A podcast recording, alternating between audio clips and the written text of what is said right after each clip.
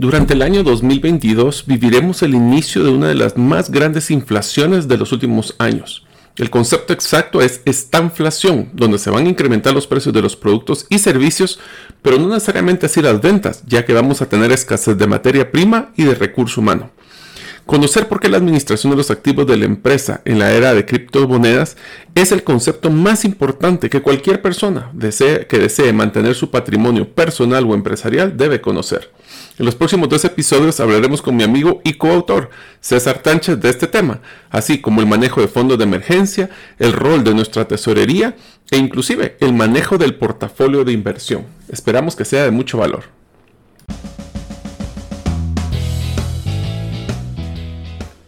Bienvenidos al podcast Gerente de los Sueños, donde le brindamos las herramientas prácticas, competencias e inspiración para que los líderes de impacto cumplan sus sueños.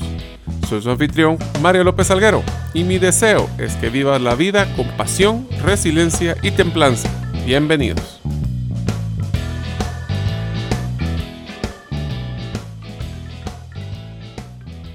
Hola amigos, bienvenidos al episodio número 97 del podcast Gerente de los Sueños. Mi nombre es Mario López Salguero y una de las cosas que me preocupa para estos días es la inflación acelerada que poseeremos, especialmente en los próximos meses. Y esto va a impactar en el poder adquisitivo que tenemos con nuestro dinero. El poseer una porción de nuestro dinero en criptomonedas va a ayudarte a minimizar ese impacto que la inflación va a tener. Si deseas conocer más de este mundo, lo puedes hacer en mi libro llamado 10 razones para invertir en criptomonedas y 5 para no hacerlo. Puedes adquirirlo ingresando a la página gerentedelosueños.com. Deseo agradecerte que nos escuches el día de hoy.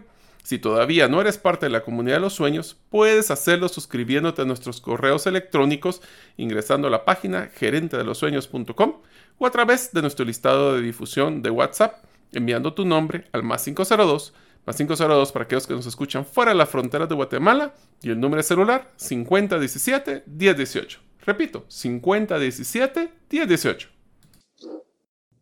Hola amigos, bienvenidos al nuevo episodio del podcast Gerente de los Sueños, donde les brindamos las herramientas prácticas y las competencias gerenciales para que ustedes, como líderes de impacto, cumplan sus sueños. Como ustedes saben, estamos ya acercándonos al episodio número 100 que vamos a iniciar en el año 2022. Así que estamos muy entusiasmados por temáticas que son diferentes, temáticas que van a crear una forma de pensar diferente para poder empezar este próximo año de una forma positiva. Para esto, por primera vez voy a invitar de nuevo a un gran amigo que ustedes haber escuchado en los primeros episodios del podcast, que es César Tánchez. Bienvenido, César. Un gusto, Mario, un gusto saludar a toda la comunidad de Gerente de los Sueños y como siempre, un placer, ya como bien lo mencionabas, tuve la oportunidad de ser de los primeros, no sé, tres podcasts quizás, no recuerdo. Sí, estabas entre los primeros cinco y sos el, el primero en ser invitado por segunda vuelta. Así que bueno, enhorabuena, es el, el, el reestreno entonces y con gusto para poder aportar y compartir con, con, con la audiencia de Gerente de los Sueños donde quiera que nos estén escuchando. Un placer. Pues muchísimas gracias, César. Eh, la idea de hoy es que queremos hablar de un tema que, como ustedes saben, César, eh, pues aparte de ser un gran amigo, y, y, le voy a decir es un coco, porque esa es una, una característica que nos hemos caracterizado con César, porque somos coanfitriones. Bueno, yo soy el coanfitrión de César en el programa Trascendencia Financiera en la radio Ilumina 98.1 para los que están en Guatemala, que sale los miércoles a las cinco y media. También somos coautores del libro Las 10 razones para invertir en criptomonedas y 5 para no hacerlo. Y también somos co-socios en varias iniciativas como herramientalegales.com, blockchain y muchas iniciativas más.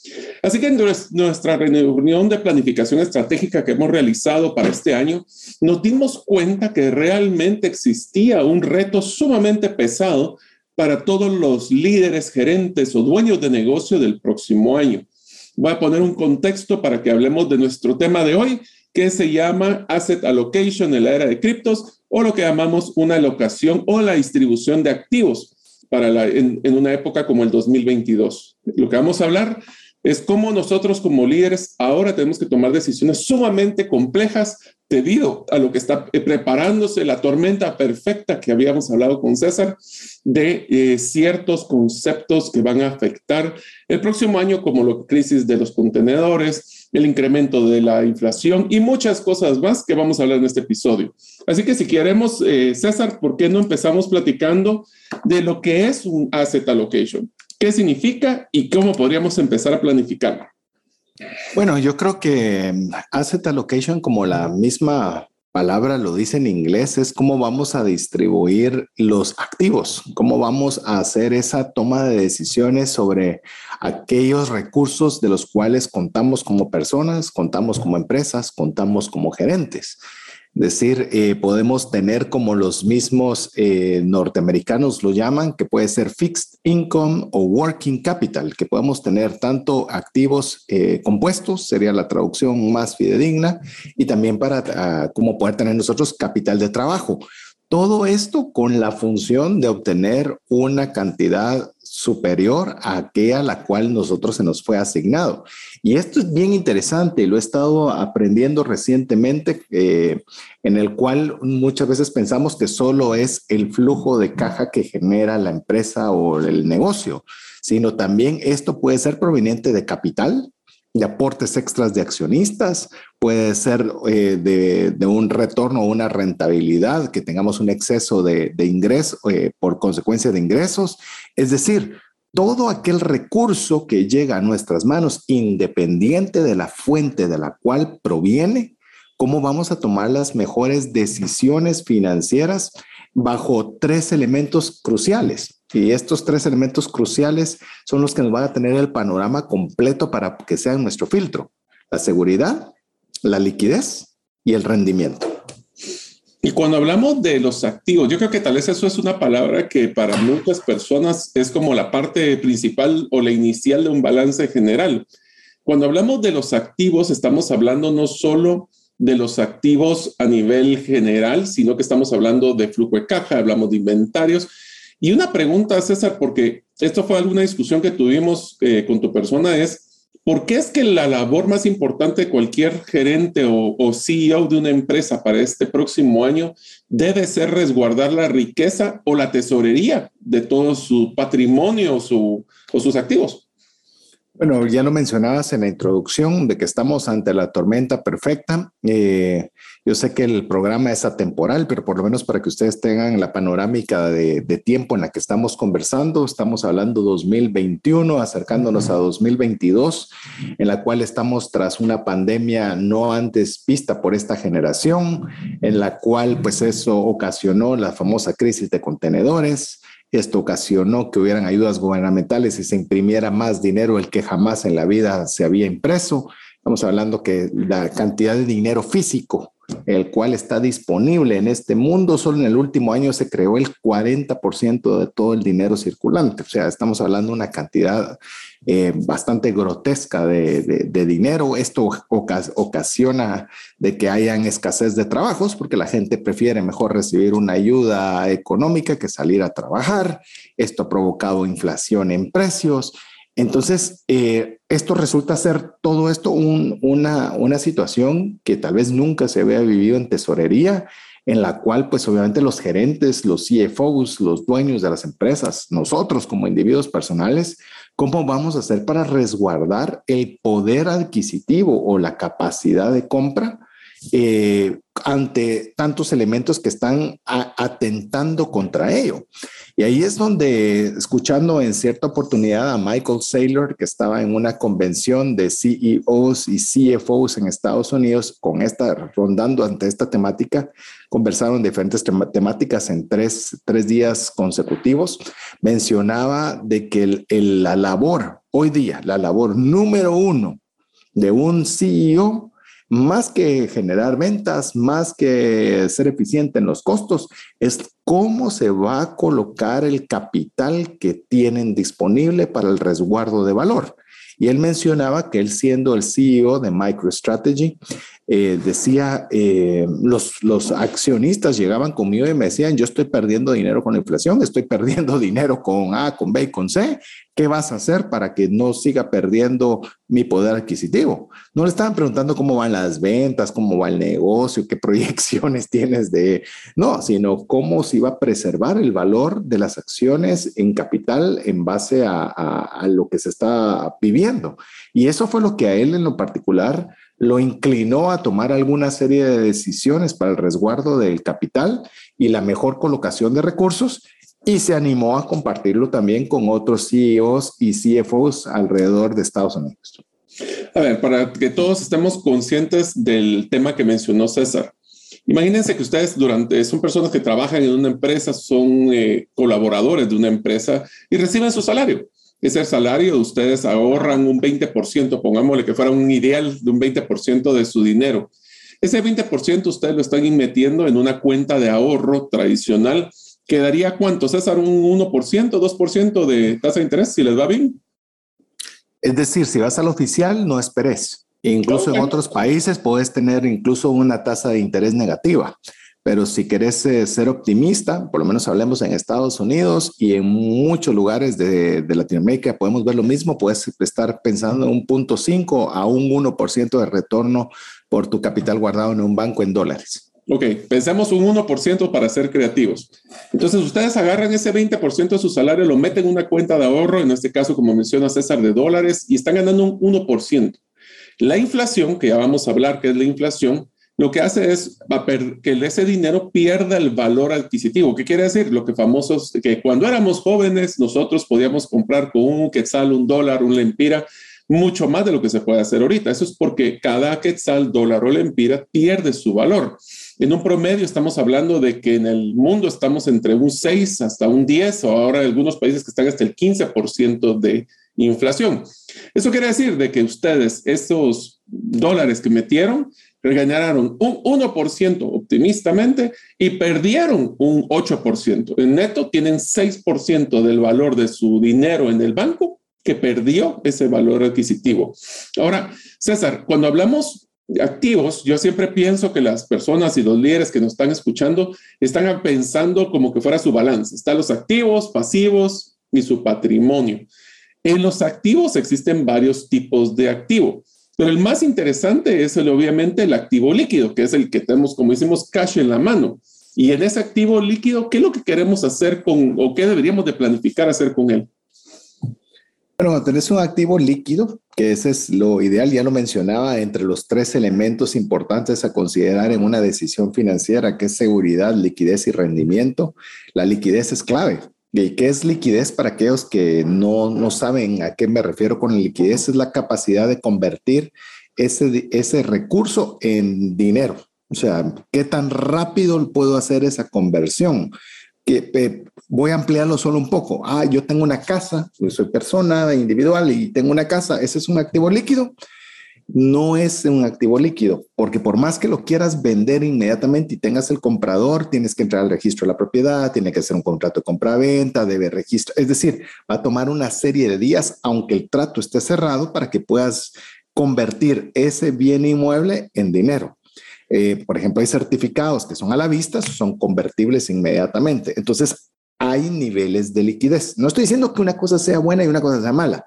Simple y sencillamente lo que quiero es explicar el concepto de la liquidez. Cuando tienes activos líquidos, básicamente hay tres elementos que se deben de considerar. Una, la distribución. Dos, cómo se van a mantener. Y tres, cómo se van a aumentar. Recordemos que siempre, no importando qué es de dónde provengan los fondos o el tipo de fondos, como en este caso líquidos, lo que se busca es que haya un crecimiento. Eh, quiero, quiero ponérselos claro, que a veces, por ejemplo, nosotros tenemos un financiamiento y recibimos dinero, dinero que es líquido, sí, pero debe tener un propósito, ya sea para invertirlo en capital o en fixed income, que nosotros podamos tener la distribución, el mantenimiento y, y, el, y el poderlo generar o poder tener mayores recursos. O sea que ahora ya no es buena estrategia poner el dinero bajo el colchón, ¿verdad, César? Porque eso significa que estoy metiendo dinero que hoy podría, por ejemplo, mil dólares que podríamos comprar una gran televisión y el próximo año ya no me alcanzaría para dicha televisión porque ese dinero perdió el valor y eso significa esa liquidez que estás mencionando, ¿no?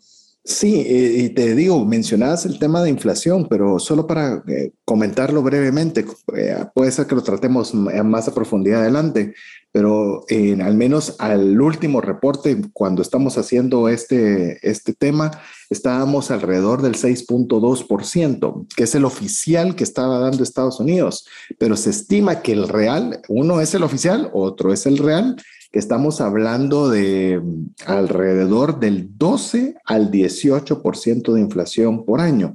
Y si tienes, como bien lo mencionabas, un, un ahorro en dólares al 1%, significa que entraste con 100, te van a dar 101, pero realmente vas a poder comprar lo que comprabas el año anterior con 83. Entonces, eh, sí tienes 101, es decir, nominalmente sí creció tu capital, pero lo que puedes comprar con eso es mucho menor. Entonces ahí es donde realmente quedarte sin hacer nada, antes era una buena estrategia, incluso no hacer nada. Pero hoy no hacer nada se vuelve una cuestión tan, tan, tan clave. Imagínate, yo he escuchado, y vos Mario tenés mucha más experiencia que yo en esa línea, pero he escuchado que las empresas ya maduras y de un tamaño considerable pueden sentirse cómodas con una rentabilidad anual de alrededor del 12 al 16%. 12 al 16%, imagínate lo que te cuesta vender, mercadear y hacer para tener ese margen del 12 al 16% para que la inflación te lo quite en un año. Es como que no hayas hecho nada, es, es impresionante. Así es, y eso significa de que por eso es tan importante de que en este, en este, en un momento como el que nos encontramos, donde existe una tendencia de una inflación tan alta, las decisiones no solo sean sobre cuánto voy a vender, cuánto voy a generar de margen, es lo poco, mucho que yo genere, cómo voy a garantizar que realmente mantenga su valor en el tiempo. Porque si no, después voy a querer hacer reinversiones donde lo más y lo mucho que había generado ya no me va a alcanzar. Pero una de las cosas que creo que es bien interesante, César, cuando hablamos de, y esto me, recuerda mucho cuando estábamos platicando del libro de las 10 razones para invertir en criptomonedas y 5 para no hacerlo, que uno de los retos más grandes que tiene una persona a la hora de pensar, bueno, tengo un poco de patrimonio, tengo un poco de dinero, ¿qué lo hago? Se basa en una decisión del balance que puede haber entre el retorno, o sea, yo puedo decidir hacia dónde voy a invertir basado en el retorno y el riesgo. Vos que estás en el mundo de las inversiones, ¿podrías contarme un poquito cómo debería balancear ese concepto? Sí, mencionabas una palabra que en inversiones es casi que punitiva, que es garantizar. Hoy día garantizar ¿Qué podemos garantizar? No podemos garantizar que vamos a regresar a casa, no podemos garantizar que si alguien puso gasolina en su vehículo, lo que dice la bomba de gasolina que puso es lo que puso. Es muy difícil la palabra garantizar y cuando se habla de inversiones, más aún, por las razones que estás mencionando, el tema de retorno riesgo. Entonces, cuando tenemos retorno riesgo, usualmente lo que se había considerado era que era inversamente proporcional. Es decir, debemos eh, tratar de tener un riesgo mayor con la expectativa de tener un retorno mayor. Es decir, cuanto más riesgo tomamos, debemos también tener una mayor expectativa de poder tener un retorno que valga la pena asumir ese riesgo. Por cierto, todo tiene riesgo, todo, absolutamente todo un emprendimiento, el comprar una nueva maquinaria, el contratar a una persona nueva en una posición, todo es un riesgo. No sabemos o no tenemos la plena certeza de que hemos tomado la decisión adecuada. Eso lo sabremos conforme pasen los resultados y establecer si en base a la información que teníamos tomamos una decisión correcta o no. Lo interesante es que cada día esto se está poniendo más difícil porque antes una decisión fácil de bajo riesgo, entre comillas, era invertir en un certificado de depósito era invertir en un bono, un bono del tesoro de un país. Eso era un bajo riesgo. ¿Por qué? Porque la posibilidad de incumplimiento es, y creo sigue siendo bastante baja. Pero hoy ya no solo es el factor de perder capital, ahora ya estamos hablando del factor de que la inflación se está llevando el retorno e incluso quitando parte de lo que es el poder adquisitivo de compra con invertido. Entonces ya los factores de esa invers eh, de lo inversamente proporcional está resultando ser todavía un desafío, porque lo que antes considerábamos que era un, un, retorno adecuado para un riesgo bajo, ese riesgo bajo dejó de ser un riesgo bajo, ya es un riesgo alto y las posibilidades de retorno bajas. Entonces ya comenzamos a romper incluso hasta ese paradigma financiero en el cual tenemos que buscar otro tipo de alternativas que nos permitan tener un riesgo aún razonable, pero con expectativas de retorno por lo menos superiores a la inflación. Al final se vuelve un tema de control de riesgo. Pero amigos, yo quiero que ustedes se pongan a pensar lo que acaba de mencionar César. Pensemos de que acabamos de finalizar el 2022 o el 2021, dependiendo de cuándo estén ustedes escuchando esto, y así identifican que han logrado tener una utilidad en su negocio. Tienen un poco de dinero y la decisión es dónde lo invierto. Puedo hacer una nueva sucursal de mi negocio, puedo invertir en maquinaria que puede ayudarme a la productividad, puedo invertirlo en algún pues, producto financiero, puedo hasta invertirlo en criptomonedas. La pregunta es, ¿cuál es, cómo deberíamos de evaluarlo? Y esa evaluación es lo que acaba de mencionar César, es tener un balance en, ok, ¿qué es lo que me va a generar un mayor riesgo? Esperaría una mejor rentabilidad y aquí entramos a un tema que es una palabra que vamos a discutir en el camino, César, es el tema de diversificación. En pocas palabras, no poner todos los huevos en una sola canasta, porque significa de que el riesgo se consolida y se concentra en un solo lugar. Sin embargo, también tenemos que tomar en cuenta a la hora de invertir cuál es nuestra meta, ¿no, César? O sea, ¿qué es lo que queremos nosotros lograr? ¿Dónde se vuelve atractivo? Sí, yo puedo tener un abono del, tesoro y posiblemente me dan 2, 3, 5%, pero eso es suficiente como para compensar, por ejemplo, la inflación. ¿O cuál es esa meta que quiero yo de retorno y cuál es el riesgo que quiero manejarlo? Por ahí tendría que ir un poquito el primer punto. Sí, eh, obviamente la meta tenés que tener claro, eh, hay un factor adicional a lo que ya mencionamos de riesgo-retorno y es el horizonte de tiempo. Eh, porque una meta va a tener esencialmente dos factores, qué querés conseguir y cuándo lo querés hacer. Es decir, vos mismo lo mencionás mucho en tu podcast, ¿verdad? Ponerle, ponerle por escrito qué es lo que querés realizar y ponerle fecha. o esa es una meta. Como nosotros en el tema financiero también, qué horizonte de tiempo vamos a manejar para saber qué riesgo podemos asumir y qué expectativa probable de retorno tener. Eh, en esa, en esa línea, yo creo que para el horizonte de tiempo es clave, porque si yo quiero tener un retorno del 10% mañana, eh, llamemos, tengo que asumir riesgos absurdamente elevados para poder tener un retorno esperado. Voy a poner un, ejemplo muy simple. Con Mario, en cierta ocasión, eh, decidimos hacer lo que le llamamos el 100 Dollar Challenge en el cual quería, invertimos 100 dólares de forma indiscriminada en los activos que quisiéramos, ya un periodo de tiempo eh, definido, eh, queríamos ver quién ganaba en tener un mejor rendimiento. Eh, eran tres semanas, las dos previas semanas, Mario tenía los mejores resultados en su estrategia y, por ejemplo, me quedaba a mí una semana para tratar de llegar a la fecha con, con, el mayor retorno.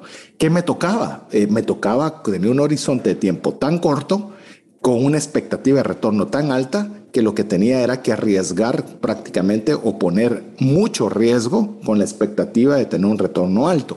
¿Qué quiero yo llegar a decir? la ventana de tiempo es crucial. Si tengo poco tiempo y necesito un retorno importante, pues obviamente me voy a exponer a más riesgo.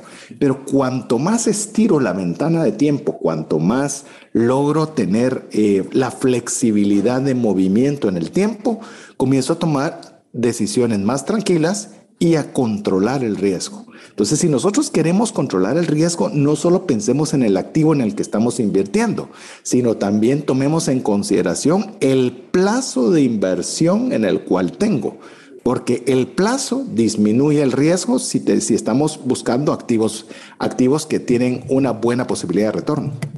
Y te diría de que esa tolerancia al riesgo es una de las decisiones que todos nosotros tenemos que tomar en nuestra vida personal, así como en la empresa y en, los negocios. Porque no solo se trata de decir, ok, quiero el máximo retorno, todos queremos el máximo retorno, pero ¿hasta dónde estamos dispuestos a arriesgar? Hacemos inversiones de alto riesgo, buscamos, por ejemplo, en la volatilidad de las criptomonedas como una opción, y es una de las decisiones que nosotros tenemos que tomar. Pero quisiera hacerte un ejercicio, César, y te voy a hacer la pregunta, quisiera que vos me digas cómo vos tomarías la decisión en un ejercicio como el que te voy a poner, porque eso creo que va a ejemplificar mucho el tema del riesgo. Imaginemos que nosotros somos una empresa que produce plásticos y logramos una utilidad, Dios quisiera, un millón de dólares solo para hacer un número redondo el año pasado. Y tenemos que decidir cómo lo vamos a invertir. Uno puede ser invertir en una nueva línea de estuches para criptomonedas, por decir un número cualquiera, un nombre cualquiera, que es un estuche totalmente nuevo, es un producto totalmente nuevo, pero se espera un 50% de retorno. O el otro es que puedo invertir ese millón de dólares en no expandir la línea actual, pero esa línea solo me va a generar un 15%. ¿Qué harías en tu caso y por qué? Más que decir por cuál escogerías, es por qué lo escogiste. Amigos, les tengo una excelente noticia que les quiero contar. El libro que escribimos con César, 10 razones para invertir en criptomonedas y 5 para no hacerlo, ya se encuentra en Amazon, en ambas versiones electrónica o si desean comprarlo también en la versión física. Así que aprovechen el precio de lanzamiento para conocer más del mundo de blockchain y criptomonedas. Si lo compras, solo te vamos a pedir un gran favor, que nos apoyes después de leerlo en una escribir una reseña para que otras personas conozcan y puedan compartir esa pasión que ustedes van a generar del mundo de las criptomonedas. Los espero ver en estas reseñas en Amazon.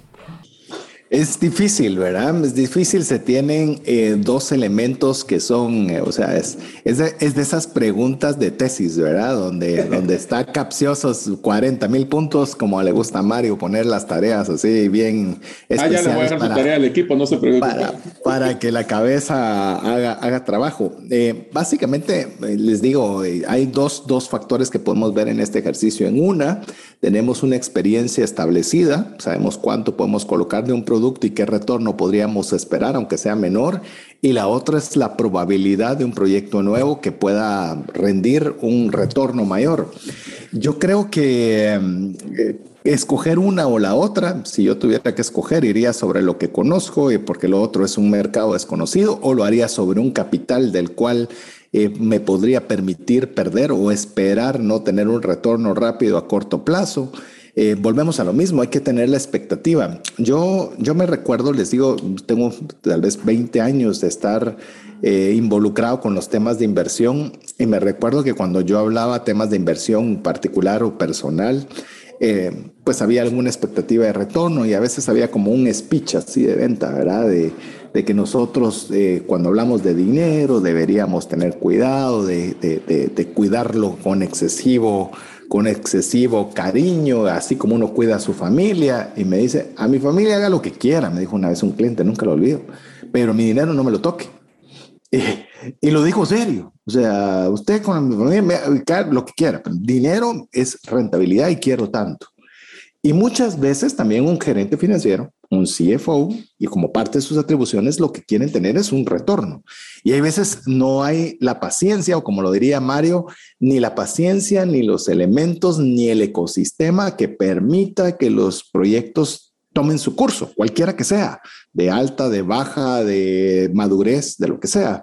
Entonces yo creo que el tema, el hay que evaluar, tal vez mi, mi, perspectiva es ver cuál es el ecosistema. Si el ecosistema es una empresa que se ha caracterizado por ser innovadora, posiblemente una línea nueva les va, va a encajar muy bien en la toma de decisión financiera. Entonces es una empresa muy conservadora. El ingresar un producto nuevo y no tener los, llamemos la expectativa cumplida de ingresos, Uf, creo que pondría mucha presión sobre quien tomaría esa decisión. Pero César, a ver, y aquí va la tarea también, aprovechando que me adelantaste el concepto de la tarea. Yo les recomendaría que cuando vayan a tomar una decisión, por ejemplo, ahorita que ustedes tuvieran su, el, famoso aguinaldo o, o, algún tipo de dinero extra, bono anual, y tienen que decidir qué hacer con él. Yo creo que una de las formas más fáciles es hacer dos columnas, una que sea el retorno y otro sería el riesgo, donde el retorno es muy fácil porque es un porcentaje que podemos calcular. Pero César, en el tema de riesgo, yo me, ahorita mientras estabas platicando, yo me puse a pensar cómo yo contestaría esta pregunta de este ejemplo y tendría que poner temas subjetivos del lado de, de, de riesgo cuáles son los, eh, los, este nuevo producto, qué potencial de mercado tiene, cuántos competidores hay. Eh, podemos poner un listado de muchas cosas. Tal vez podemos ponerle hasta un peso de decir que el más riesgoso es el 1 y el menos riesgoso es el 2, pero al final del día el tema de riesgo, por lo que entiendo, es un tema 100% subjetivo. Llamémosle que de forma técnica, eh, sí, todos los, toda, la, toda la subjetividad se puede quitar. Eh, por decirte, es decir, se puede cuantificar, no es que se puede quitar, se puede cuantificar. Por ejemplo, hay un índice, hay un índice que lo único que mide ese índice es la volatilidad. Entonces, eh, cuando hay determinada volatilidad, hablemos del Standard Poor's o de determinada situación, podemos estipular cuáles son los mejores puntos de entrada y mejores puntos de salida. Eh, pues, se puede poner, se puede ponderar cada, cada situación subjetiva, se le puede poner un valor Eso. para decir, entonces le podés, sí lo podés cuantificar. Habiendo dicho eso, eh, te lo puedo decir con total certeza. Hay mil tablas, mil, mil métricas, mil situaciones. Y cuando hablas de inversiones, eh, es absolutamente subjetivo. Es decir, puede darse como no puede darse. O sea, no hay un cálculo, una, un algoritmo, una métrica que te pueda garantizar tener un retorno esperado. Vivimos alrededor. Lo que mencionas, César, es de que en un modelo de diversificación de portafolios que tal vez agarramos del millón y metemos 300 mil en el proyecto nuevo, 700 en el otro. ¿Por qué? Porque me siento que soy me gusta más la conservadora, soy más arriesgado, tal vez le pongo 700 al nuevo, 300 al otro. O sea, no es todo nada. Inclusive ese es el tema importante cuando hablemos de, los, de nuestras inversiones el tener todo en un solo lugar, riesgo concentrado en un solo lugar. Diversificación es tirar en varios lugares y eso significa de que aunque la probabilidad, como no sabemos, eh, que lo platicamos con César muchas veces, el día que tenga una bola de cristal ya sé que me voy a volver millonario. Pero como nadie tiene bola de cristal, tenemos que saber de que en alguna inversión puede salir bien o mal. Y entre más diversas tengamos esas inversiones, mejor la probabilidad de riesgo. Voy a decir una frase que me encantó. ¿Ah? Sí. No, dale, perdón. No, que me encantó una frase que, que nos dijo eh, el, Warren Buffett, que decía, para poder ser un buen inversionista, lo único que tienes que hacer es que tus inversiones positivas sean mayores que las negativas. o sea, al final del día siempre va a haber negativas. De hecho, lo dijo ligeramente diferente. Decía, son dos los consejos. Ese era el número uno y el dos haga el número uno. ah, bueno. o sea, no, no, hay, no hay dos. O sea, realmente es uno. Cuide, cuide su plata. Y como vos lo decías, no hay, un, no hay una bola mágica. a mí me, un día una de mis hijas me preguntó, porque le gustan todo lo que son los superhéroes y Marvel y todo eso, y me decía, papi, si tú tuvieras un superpoder, ¿cuál te gustaría? Yo lo tengo muy fácil. Yo quisiera regresar en el tiempo y que me lo dejaran hacer una sola vez ¿Te puedes imaginar a fecha presente que regresaras hace un año solo en inversiones en criptos? ¿Qué podrías hacer sabiendo qué va a suceder en un año? No te digo regresar como en la, en la película Back to the Future, regresar 30 años atrás o lo que sea, o 100 años atrás, un año eh, o un día, que ya sabes qué sucedió algo en un día. ¿Qué, qué, ¿Qué decisiones podrías tomar sabiendo qué sucedió? O sea, pero como no podemos, Nadie puede. Lo que tratamos nosotros como seres humanos es inferir, es decir, en base a la experiencia vivida, ¿qué puedo hacer? Y por eso son las métricas. No estoy diciendo que ninguna de ellas no sea importante, pero lo que sí puedo decir es que ninguna va a garantizar un éxito o un retorno. Te va a dar elementos para tomar mejores decisiones, pero eso no implica que tu decisión va a traer la consecuencia que esperas. Fue una buena decisión. factor, sí, y solo voy a meter un factor adicional, César, y es cuando antes de la pandemia podemos decir que teníamos una probabilidad de acierto mucho mayor a predecir el futuro, básicamente porque lo que nos trajo aquí nos lleva al siguiente nivel, pero en un tema de incertidumbre, eh, al final yo le digo todas hipótesis, o sea, todos son ideas que vamos a tener que ir a probar en el camino y vamos a tener que ir colaborando, corroborando y alineando de acuerdo a lo que va a ser. O sea, que ya no es un mundo lineal, es un mundo totalmente pues, disruptivo. Y eso es uno de los temas que, que, creo que a la hora de tomar la decisión, ¿qué hago con Dios quiera lo que nos, nos sobra un poco de dinero? ¿Cómo invertirlo? Es donde tenemos que balancear esas decisiones, ¿no crees?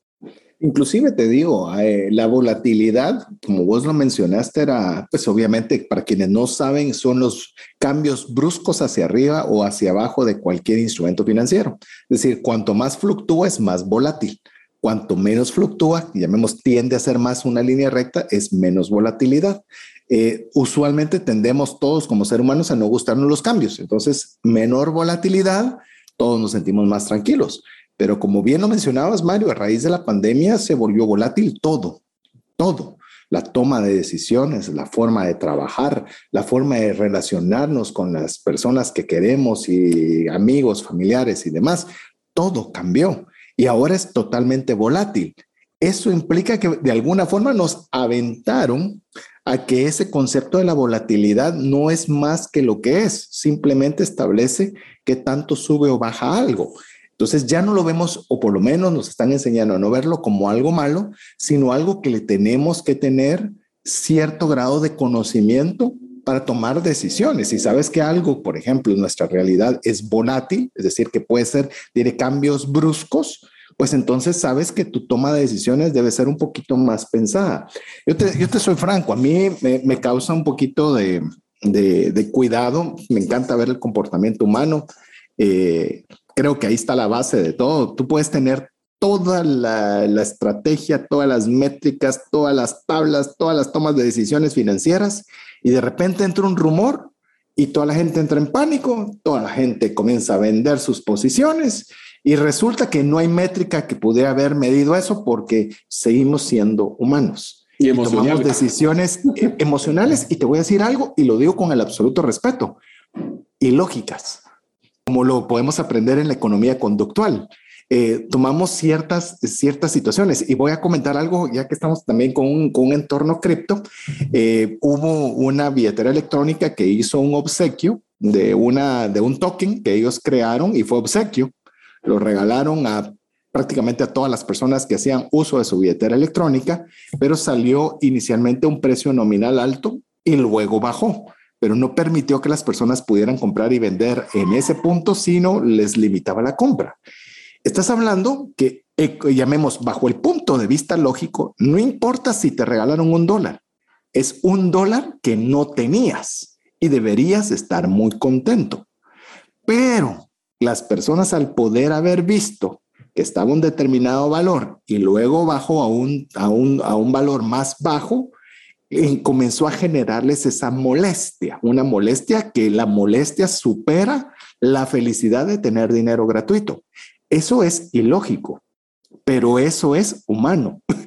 no sé si me explico con este ejemplo de decir, eh, lo lógico sería estar muy feliz de un dólar para arriba, pero como seres humanos no nos gusta que nos quiten algo. Entonces ahí es donde tenemos que comenzar a, a entender que no solo son numéricos, por mucha, por mucha data que tengamos, sino también entender que hay un factor humano. Bueno, sin ir muy lejos, estamos hablando exactamente de una de las decisiones que está generando incertidumbre en todos nuestros oyentes y es, nos costó tanto hacer el proceso de venta, tanto cuidar nuestros costos, tanto generar una utilidad y ahora me van a quitar el poder adquisitivo de ese dinero. No es justo. Es exactamente la decisión que tenemos que tomar cuando estamos haciendo un proceso de inversión. Pero ¿qué te parece si hablamos ahora de, bueno, hablamos de decisiones de, basados en activos? Primero empecemos con cuáles son los tipos de activos que deberíamos de tomar en cuenta, especialmente en un balance general. Amigos, ustedes saben que existen dos reportes principales, hay tres que les recomendamos a nivel de un negocio. El estado de resultados, que es cuánto vendí, cuánto me costó y cuánto generé, que es lo que estamos generando de utilidad. El segundo es el balance, donde están los activos, pasivos y patrimonio. Y el tercero, que César, que eso es algo que rara vez he visto que las personas saquen, pero es importantísimo, es el reporte de, flujo de caja qué tanto he tenido de más o menos en liquidez. Por eso es de que en los tres niveles de activos, los voy a mencionar y César, por favor, me los complementas. El primero ya lo platicamos, que es el activo circulante o activo líquido. Es toda, y usualmente creo que el criterio usualmente es cualquier cosa que pueda volver líquido, o sea, efectivo y cash, en un corto plazo. El fijo es uno que ya cuesta, que tiene que tener ciertos meses para poder volverlo circulante como por ejemplo un activo circulante puede ser el inventario, que lo puedo vender aunque sea liquidado, versus tener una propiedad, que hay que hacer un proceso mucho más largo para poder liquidar. Pero hay un último activo que rara vez contabilizamos y es muy pesado, especialmente en un mundo tecnológico, que son los activos intangibles o activos diferidos. Por ejemplo, nuestras marcas. Por ejemplo, ahorita con César, una discusión que tenemos, creo que cada dos meses, César, es, ¿será que debemos de renovar alguno de nuestros dominios? Porque se vuelve un activo digital. Pero lo que me impresiona, y te lo voy a contar, César, como anécdota, ahorita estábamos tomando una decisión de, de si renovábamos o no un activo, eh, un, un dominio, Y cuando me fui a ver el valor estimado del dominio, estaba arriba de los mil dólares y nosotros pensando liquidarlo. Entonces, tenemos que tomar esas decisiones de una forma integral. No sé si me puedes complementar ahí de estos activos. Creo que lo explicaste muy bien. yo creo que incluso el activo digital puede ser, perdón, intangible o diferido, que es el que usualmente no le tomamos eh, mucho cuidado. Es, por ejemplo, incluso la, si tenemos una representación y esa representación es para toda Latinoamérica. Eso es intangible. Sí, pero yo todavía solo lo he hecho en Guatemala. Sí, pero tengo la licencia para poderlo distribuir exclusivamente para toda Latinoamérica. Y eso es un activo intangible importante, porque si bien es cierto, todavía no he puesto ni siquiera una orden de compra en otro país, pero tengo la facultad de poderlo hacer. Esto implica que si alguien quisiera comprarme a mí mis derechos, eso resulta ser obviamente un factor muy importante porque tiene la facultad a, llamemos, inherente de poder tener esa, esa posibilidad de poder comercializar en distintos países. Entonces, hay una serie de factores y esto sirve mucho para acuerdos de accionistas, para poder establecer realmente el valor que tiene una empresa. Esto lo pueden ver en herramientaslegales.com, ahí hay formas de poder hacer acuerdos de accionistas y demás, pero eh, son cosas que a veces obviamos y que creo que es importante siempre tenerlas bajo el radar cuando yo tuve la oportunidad, hacer solo como un paréntesis, de poder ver la compraventa de una empresa, aprendí el concepto de goodwill. Goodwill es una expresión en inglés sobre exactamente esos activos intangibles que puede tener una empresa, desde temas de marca, reputación. Eh, nosotros tuvimos una oportunidad, voy a hacer un paréntesis también ahí simpático, pero tuvimos la oportunidad de tener un, en el programa de trascendencia financiera una serie de, de personas inmigrantes y me pareció impresionante que muchos de ellos hablaron de que cuando llegan a otro país y no tienen nada, su nombre se vuelve su activo más importante. Su reputación de confiabilidad, de que pagaban lo que habían pedido prestado, todo ese tipo de cosas son de las cosas que tenemos que contabilizar. Pero César, ¿por qué no me mencionas? Bueno, hablamos de activos, ya hablamos de los diferentes tipos. Bueno, quiero comprar un activo, quiero invertir en un activo. ¿Qué es lo que debería tomar en cuenta yo para poder seleccionar un activo donde invertir? Básicamente lo que nosotros tenemos que tener un activo es, tal vez ni siquiera hay una respuesta, Mario, hay una serie de cuestionamientos.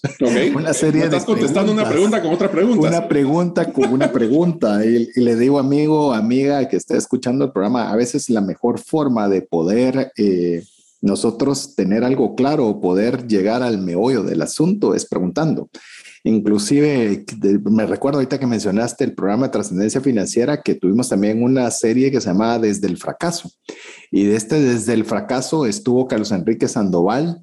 Y él, algo que uno de los principales aprendizajes que me tomé de su entrevista fue que él mencionaba que a veces nosotros creemos que lo que decimos es lo que las personas entienden y que no es suficiente. Hay que preguntarle qué fue lo que entendió de lo que uno dijo para ver si los dos realmente estamos en la misma sintonía. No hay que suponer, sino hay que estar seguros. Entonces, yo creo que las preguntas nos ayudan a ahondar y tener ese, ese marco de referencia. Pero, por ejemplo, cuando seleccionamos activos, eh, parece ridículo o, o obvio es qué tipo de activos son los más adecuados.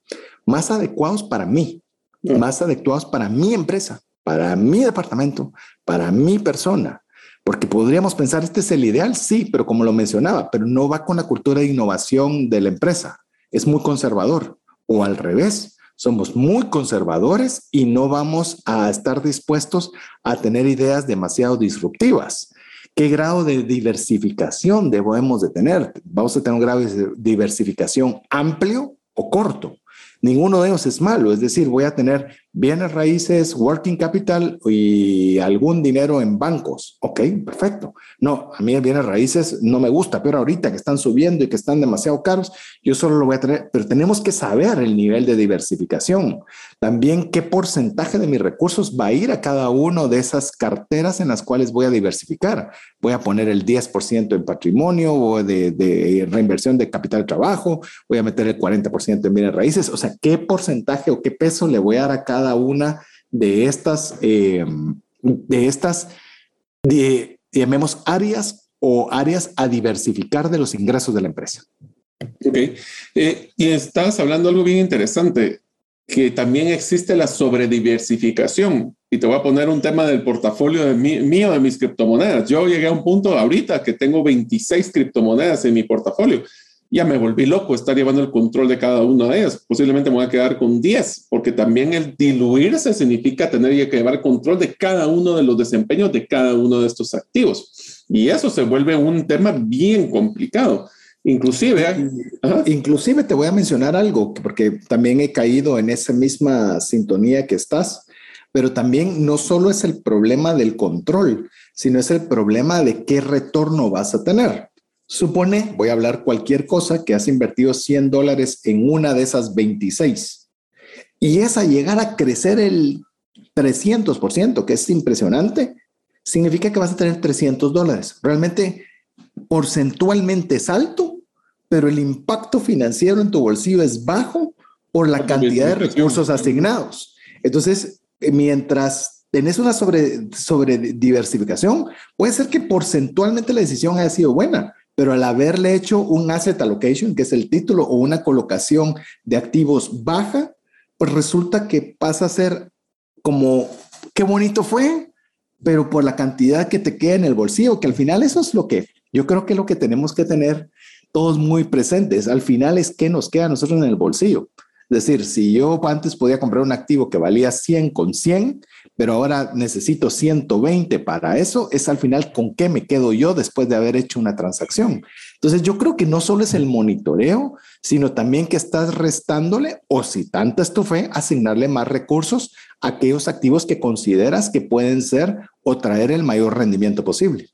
¿Sabes qué me trae el recuerdo ahorita? Es cuando yo conocí a una persona que le gustaba apostar en la carrera de caballos. Esto es como apostarle solo a un caballo, que es el que creo que va a ganar. La probabilidad es 0 o 1, ¿verdad? O sea, si le pegué, le pegué con 100 y si no le pegué, le pegué con nada.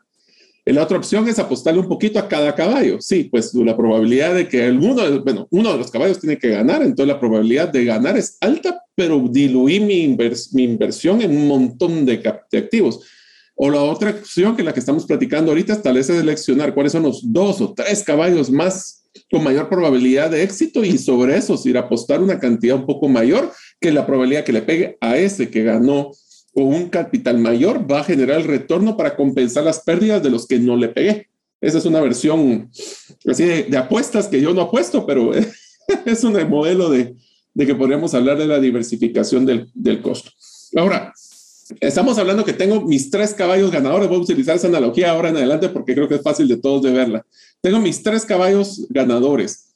¿Cómo asigno yo ese monto a cada uno de ellos? ¿O cómo defino esos, esos, esos activos? Porque si tengo cinco caballos, ¿cómo son los tres? ¿Cómo hago ese proceso?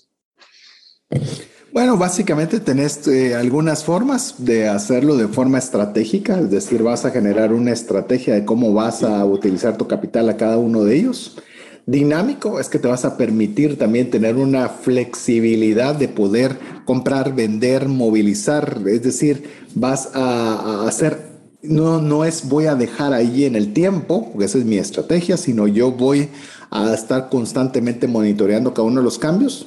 Puede ser táctico, es decir, por ejemplo, algo que se volvió táctico en el caso de las criptomonedas, por mencionar el ejemplo, porque tenemos un tinte de criptomonedas, es que Facebook anuncia que va a cambiar su nombre de Facebook a Meta, en el cual va a hacer una apuesta como empresa y corporación hacia el metaverso. Entonces allí todas las criptomonedas relacionadas con metaverso resultaban ser un proyecto interesante.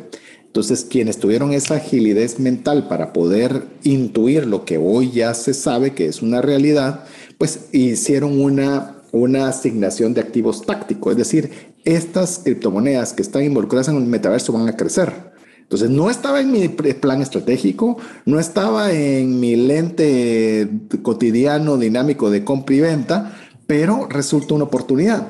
Entonces, esa oportunidad puede ser táctica específica en un momento particular de la vida y había que aprovecharla, o bien que hagas un poquito de cada una, eh, dependiendo cómo sea tu, tu, tu visión de riesgo y de estrategia.